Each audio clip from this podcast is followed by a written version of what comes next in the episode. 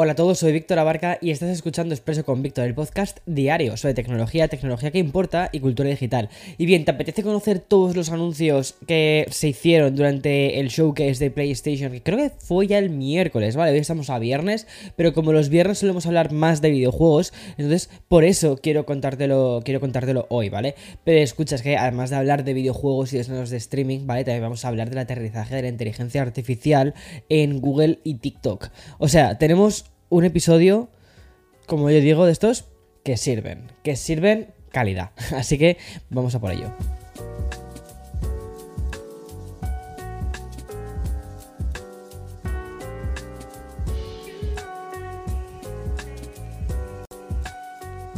Bueno, antes de comenzar, quiero preguntarte cómo ha ido tu semana. Espero que haya ido bien. Si estás escuchando este episodio desde España, pues ya estarás a puntito a punto de terminarla. Y si estás escuchando este episodio desde Latinoamérica, pues estás empezando tu último día de laboral de la semana. O sea que súper guay. Y otra cosa que te quería comentar. El domingo recuerda que en el en el canal de YouTube de Víctor Abarca, uy, de Víctor Abarca no, perdona, en el canal de YouTube de Café con Víctor, ¿vale? Ahí vamos a subir el nuevo vídeo que va a ser sobre qué espero del World Developers Conference de este año. Ya sabes, la conferencia de desarrolladores de Apple en la que llevo dándote la vara desde hace un montón de semanas. Pues bien, eh, haremos un episodio de estos, de estos visuales, ¿vale? Como, como lo llamamos ahora, un episodio visual que, queda muy guay. También, por cierto, vas a poder escucharlo aún así en Spotify y en, Apple Podcast, si prefieres el formato audio. Y ya está. Sé que, bueno, he leído los comentarios, ¿vale? De los últimos episodios, he estado bastante pendiente sobre el tema del audio. Em, es una cosa en la que estamos, en la que estamos y estoy trabajando muchísimo, porque efectivamente quiero que se escuche todo de forma impoluta, ¿sabes? Em, lo que pasa es que estamos siempre como diciendo, ¿qué hacemos? ¿Ponemos micro en la mesa? ¿No ponemos micro en la mesa? ¿Cómo lo hacemos? Entonces, esas son un poco nuestras, nuestras rayadas mentales, sobre todo porque a mí me gusta el hecho como de que no haya un micro en la mesa y que parezca, ¿no? Que es una conversación entre tú y yo como si estuviésemos sentados en la misma mesa. Pero sí que es verdad que quizás me va a tocar poner un micro en la mesa. ¿Sabes? Pero bueno, en este último tengo que serte sincero, llevo un micro justo encima de mi cabeza. No se ve porque justo se corta ahí el plano, pero creo que el, el audio ha mejorado bastante. Aún así, como te digo, este es un proceso de aprendizaje para todos. Me costó muchísimos años en el canal principal de YouTube darme cuenta cómo tenía que poner el audio y a veces incluso con los cambios de casa, pues justo en los primeros meses de los cambios de casa siempre suele estar el audio hecho un desastre porque es lo que hay, o sea, te habitúas a un nuevo espacio y entonces te vuelves loco. Y creo que algo similar pues me ha estado pasando con esto. Pero bueno, ahí voy, ahí voy. Cuando tenga ya la casa por fin definitiva y la obra hecha, que esto pues será dentro de quizás un par de años, si soy sincero, porque primero hay que... Mm, ahorrar mucha pasta para poder hacer la obra y después hay que hacer la obra, que quizás tardan un año en hacerla. Y cuando esto suceda, pues entonces sí que tendré un espacio específico para el podcast. Y claro, ahí estará todo medido, no lo siguiente, hiper medido. Bueno, vamos al lío porque hoy tenemos muchísimas noticias y me enrollo aquí contándote mis cosas, pero bueno, es que estamos de viernes, ¿no? Empezamos con buenas noticias y es que Google quiere implementar una nueva experiencia de búsquedas impulsada por la inteligencia artificial y va a hacerlo de momento en Estados Unidos. Obviamente luego lo irán ampliando a más mercados porque esto no es normal que se quede solo en un mercado, o sea, esto va como luego para, para, el resto, ¿no? Me estoy refiriendo a Google Search Generative Experience que la compañía ya presentó en el pasado Google I.O. y es que esta herramienta, como te digo, funciona a través de la inteligencia artificial artificial conversacional. Con esta implementación, los usuarios de Estados Unidos vamos a poder mejorar la experiencia más clásica en la parte de la búsqueda de, Google. Eso sí, primero tienes que apuntarse a la lista de espera de Search Labs. Como te digo, hablamos de la típica inteligencia artificial que a largo plazo acabará sustituyendo a las búsquedas de toda la vida. Pero antes de llegar a ese punto, ambos sistemas tienen que, tienen que convivir. Y en Google lo van a hacer con una implementación algo más discreta que ubicará la nueva herramienta en un campo de chatbot separado. Y por su parte, la barra de búsqueda normal, ¿vale? La que conocemos actualmente, va a seguir donde siempre. Y los resultados que te va a arrojar esta inteligencia artificial van a aparecer como una especie de sección así ensombrecida debajo de la mencionada barra clásica para decirte, estos son los, esto es lo que eh, la inteligencia artificial te ha, te ha encontrado, ¿sabes? Más, más bien así de ese estilo. Pero hay más novedades relacionadas, ya que Google ha abierto acceso a otros dos laboratorios de búsqueda, que son Code Tips y Add2Sheets. Y mientras el primero va a ayudar a escribir código de una manera más rápida con el de Code Tips, por eso como em, consejos de, código, ¿no? De, pues el de Add2Sheets lo que va a hacer es insertar resultados de búsqueda en las hojas de cálculo de la compañía. Bueno, interesante también. Y hablando de inteligencia artificial, hoy también hemos sabido, gracias a TechCrunch, que TikTok se va a apuntar a la fiesta de la inteligencia artificial. ¿Sorpresa para alguien? No, yo creo que no. Era algo que se veía venir, ¿no? Y es que en plena batalla contra el estado de Montana por la prohibición que seguramente entre en vigor en TikTok, de, pues de momento sigue mejorando la, la experiencia de usuario y haciendo caso omiso a lo que un solo estado quiere dictaminar sobre la plataforma. Y sí, y bueno, según la información del medio lo hace entrando en las primeras etapas de su propio chatbot de inteligencia artificial. Un chatbot que mm, tendría incluso hasta nombre, que es Taco, Taco con K. ¿vale?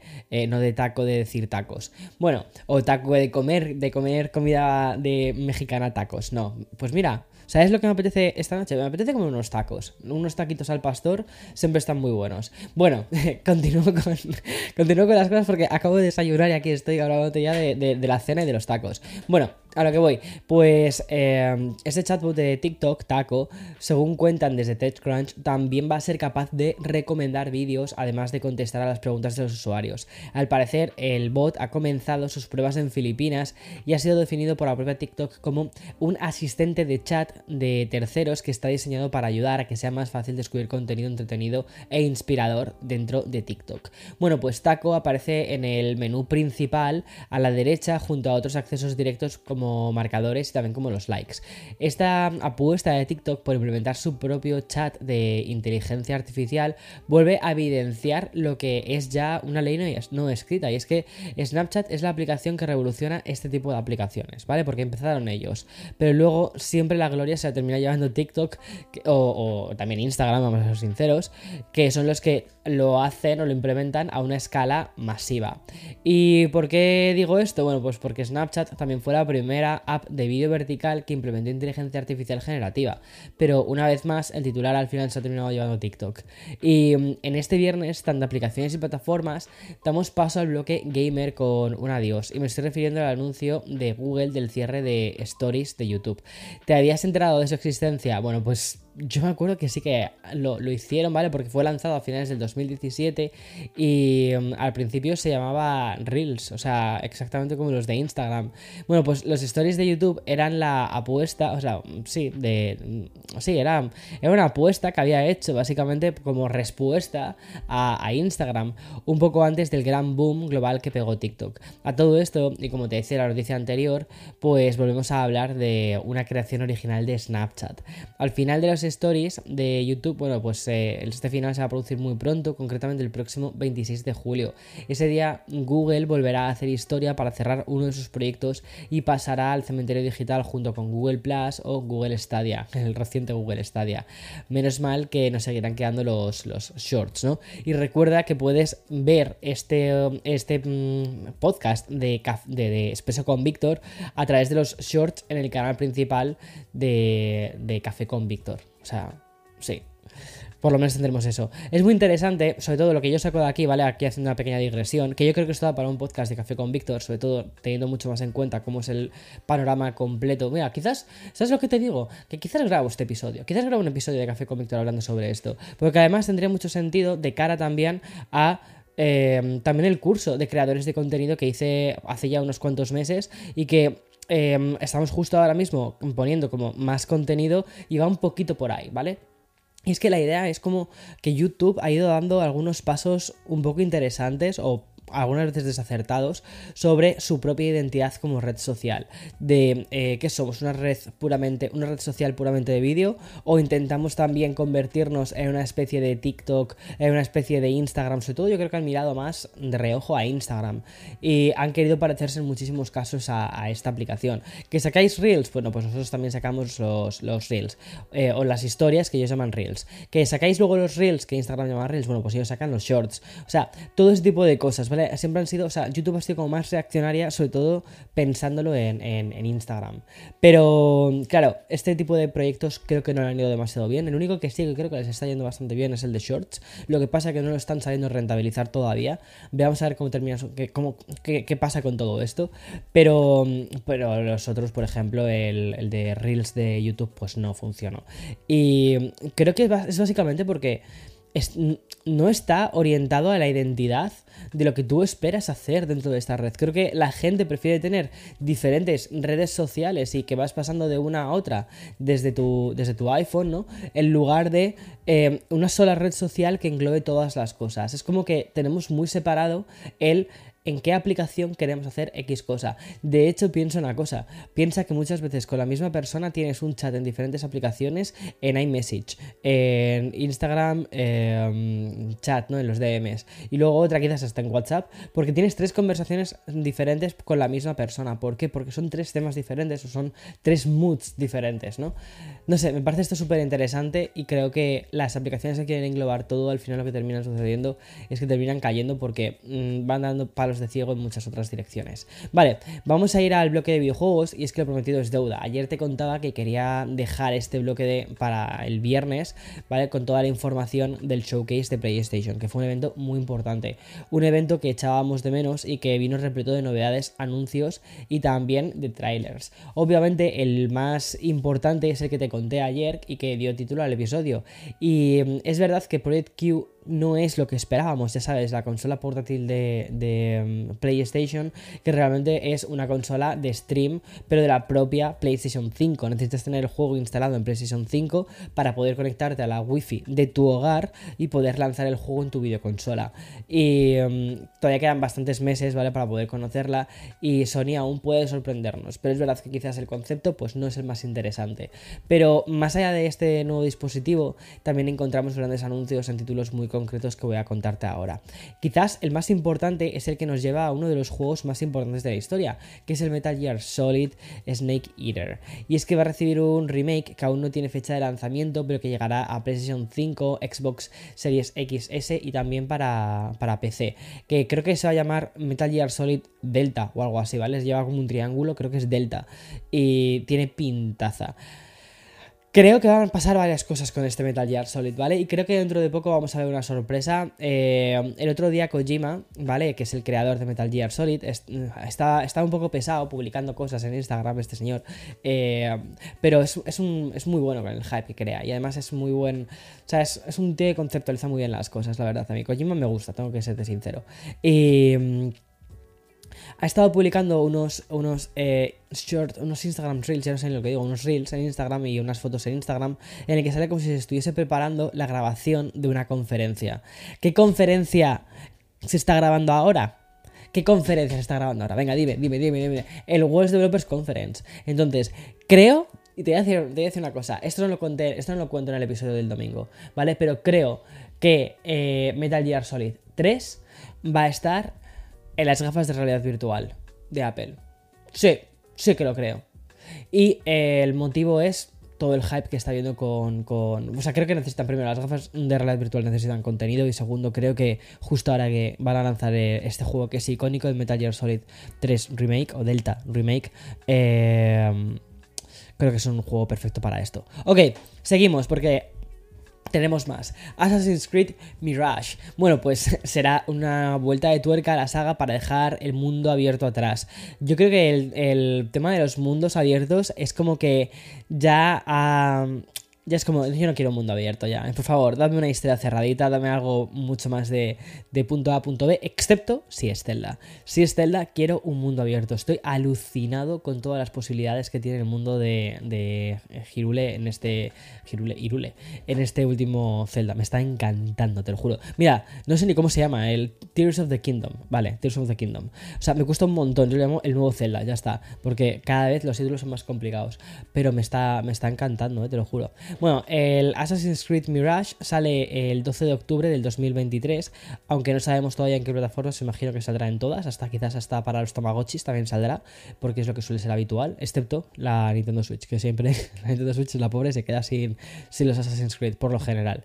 Y otra saga mítica como Resident Evil, ¿vale? Va a ofrecer soporte para las VR 2, concretamente Resident Evil 4, una actualización gratuita para todos aquellos usuarios que ya tengan el remake. Yo creo que también esta, este mm, juego va a ser también en las, en las eh, gafas de realidad virtual de Apple. Y si no, tiempo al tiempo. Ya verás como la parte gaming va, va a ser súper importante para esto. Bueno, en otoño de este año también vamos a recibir el Marvel Spider-Man 2, al menos para aquellos con PlayStation 5. También en otoño, aunque con fecha fijada como el 17 de octubre, vamos a recibir el Alan Wake 2, que va a ser lanzado en PlayStation 5, Xbox XS y también empecé. El Alan Wake 1 me encantó. Pero creo que tiene muchísimos años, no sé si será del 2002, 2004, el primer Alan Wake, o sea, tiene ya tiempo, ¿eh? Bueno, y para el título que tendremos que esperar concretamente hasta el 2024 es Neva, que es un nuevo juego de Nómada Studio, que recuerda que son los que hicieron el juego de Gris y que para mí es uno de mis juegos favoritos. Nómada Studio es un, es un estudio catalán y hacen, o sea, Gris era precioso. Bueno, y sin fechas de lanzamiento, pero ya confirmados para algún punto del 2023, tendremos los siguientes títulos. Tenemos eh, Fair Games, también tenemos la secuela de Helldivers 2, la cual será exclusiva para PlayStation 5 y más adelante para PC, Ghost Runner 2 y eh, Sword of the Sea junto con The Talos Principle 2. Que por cierto, este último juego es como que en, los últimos dos años ha mm, pillado momentum, ¿sabes? Y, y estaba funcionando guay. Y otros títulos que no sabemos si van a llegar en 2023 o el año que viene apuntan a Phantom Blade 0, que es, una, es un juego como de acción rápida en tercera persona con un samurai, Concord, Dragon's Dogma 2 y el multijugador de disparos Marathon, que se tiene pintaza, o sea, pintaza. De hecho, una cosa muy interesante es que este juego es, bueno, esta es la segunda parte, ¿vale? El de Marathon, pero eh, la primera versión salió para Mac hace muchísimos años. Y ahora sacan la secuela, ¿vale? En, eh, creo que para todas las plataformas menos en Mac. o sea, interesante. Creo que deberían sacarlo, porque ahora que ya está el sistema mucho más abierto, que ahora ya también tenemos el motor de, Epic, o sea, no sé, creo que vamos a ver un renacimiento en los juegos de, Mac. Y de Sony PlayStation a Microsoft y Xbox. Porque si ayer te contaba que el Reino Unido se lo está poniendo muy difícil a Microsoft en la compra definitiva de, Activision Blizzard, pues hoy tenemos una noticia mejor que señala que por fin los juegos de Xbox están disponibles en Boosteroid. Y así, ¿vale? Porque será en junio cuando la plataforma de juegos en la nube va a aceptar los juegos con compras en Steam y también de la Store de Epic Games. Es decir, títulos como Deathloop, Gears 5, Grounded y Pensions, pues además hablamos también de un lanzamiento bastante global de primeras porque va a llegar a Estados Unidos, la Unión Europea, Ucrania y Reino Unido. Y el comunicado del blog de Xbox también confirma que próximamente se van a agregar más títulos a este catálogo. Obviamente, este anuncio es un movimiento más, ¿vale?, de Microsoft para mostrar que la compra de Activision Blizzard no busca monopolizar el mercado.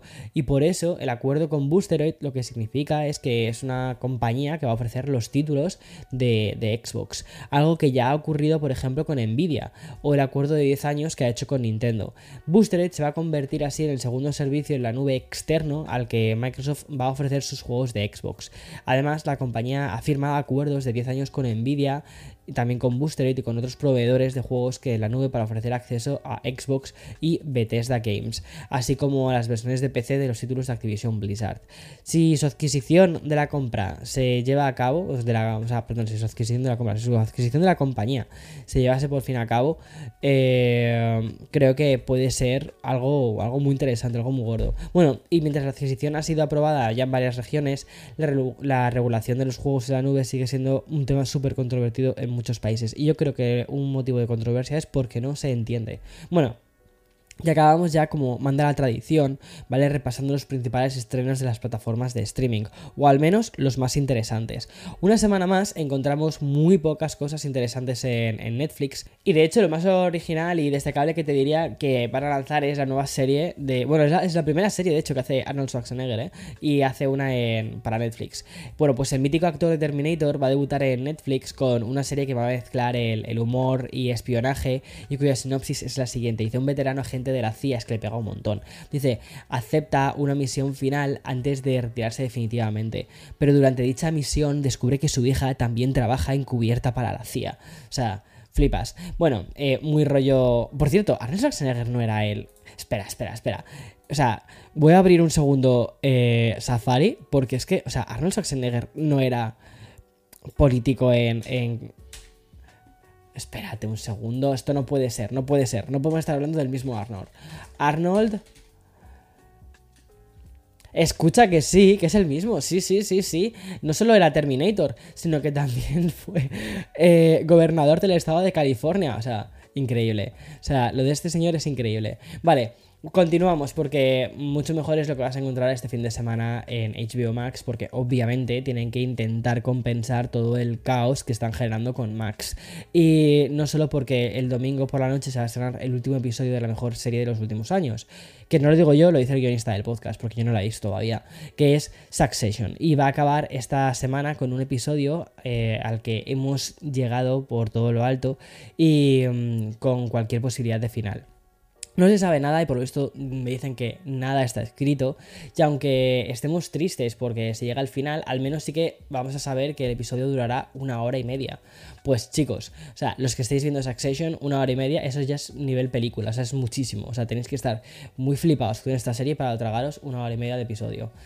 Yo ayer, por ejemplo, me vi la de, la de. ¿Cómo se llama? La de Ted Lasso, el episodio 11 de la tercera temporada. Que por cierto, esta temporada de Ted Lasso, tengo que decirte una cosa, no está siendo demasiado buena. Estoy un poquito aburrido. Y. Era una hora y cinco y era como, chicos, esto ya es película, ¿sabes? Por favor, ¿dónde están las series de 20 minutos? Que quiero irme a dormir pronto hoy. pues eso. Vale, y más allá de la despedida de, esta serie de HBO, pues Max estrena un buen puñado de cosas interesantes. Por ejemplo, la comedia costumbrista de origen español que dice No me gusta conducir. Mira, ese sería el título de mi vida. Y el documental sobre la historia de Warner Bros. Otro documental sobre Donna Summers y el lanzamiento en streaming de Shazam la furia de los dioses. Creo que esa va a ser nuestra peli de fin de semana. Siempre nos gusta ponernos algún tipo de, peli tonta, ¿sabes? De estas que le tienes ahí como, bah, ahí, como sin más. Y ya está. También me apetece mucho ver la última serie de que Apple TV va a estrenar esta semana. Y se trata de un giro de vuelta a la típica serie de comedia romántica que se llama Platonic. Y ya os sugiere todo desde el título. Y es que hablamos de una serie en la que, después de un largo paréntesis en su amistad, unos viejos amigos con una conexión platónica, te estoy leyendo eso textualmente, ¿eh? Vuelven a encontrarse en la mediana edad. Su amistad se vuelve más obsesiva y desestabiliza sus vidas de una manera muy divertida. La protagoniza el famoso eh, cómico Seth Rogers y la fantástica Rose Byrne, que por cierto, Rose Byrne es la que ya tuvimos en Physical, en Apple TV, y esa, esa señora de verdad es, es la mejor. O sea, yo le pongo un monumento a Rose Byrne. Y a ver, yo me, imaginaba más este reparto con Sandra Bullock, porque es la típica, la típica serie eh, de comedia romántica, la típica película de comedia romántica para ella, y que sería genial que, que se subiese también al carro de las series. Pero mira, con Rose Byrne nunca puede ir mal nada. Y hasta aquí está todo. Hasta aquí, ya está. Viernes, hecho, check. Disfruta el fin de semana. Chao, chao.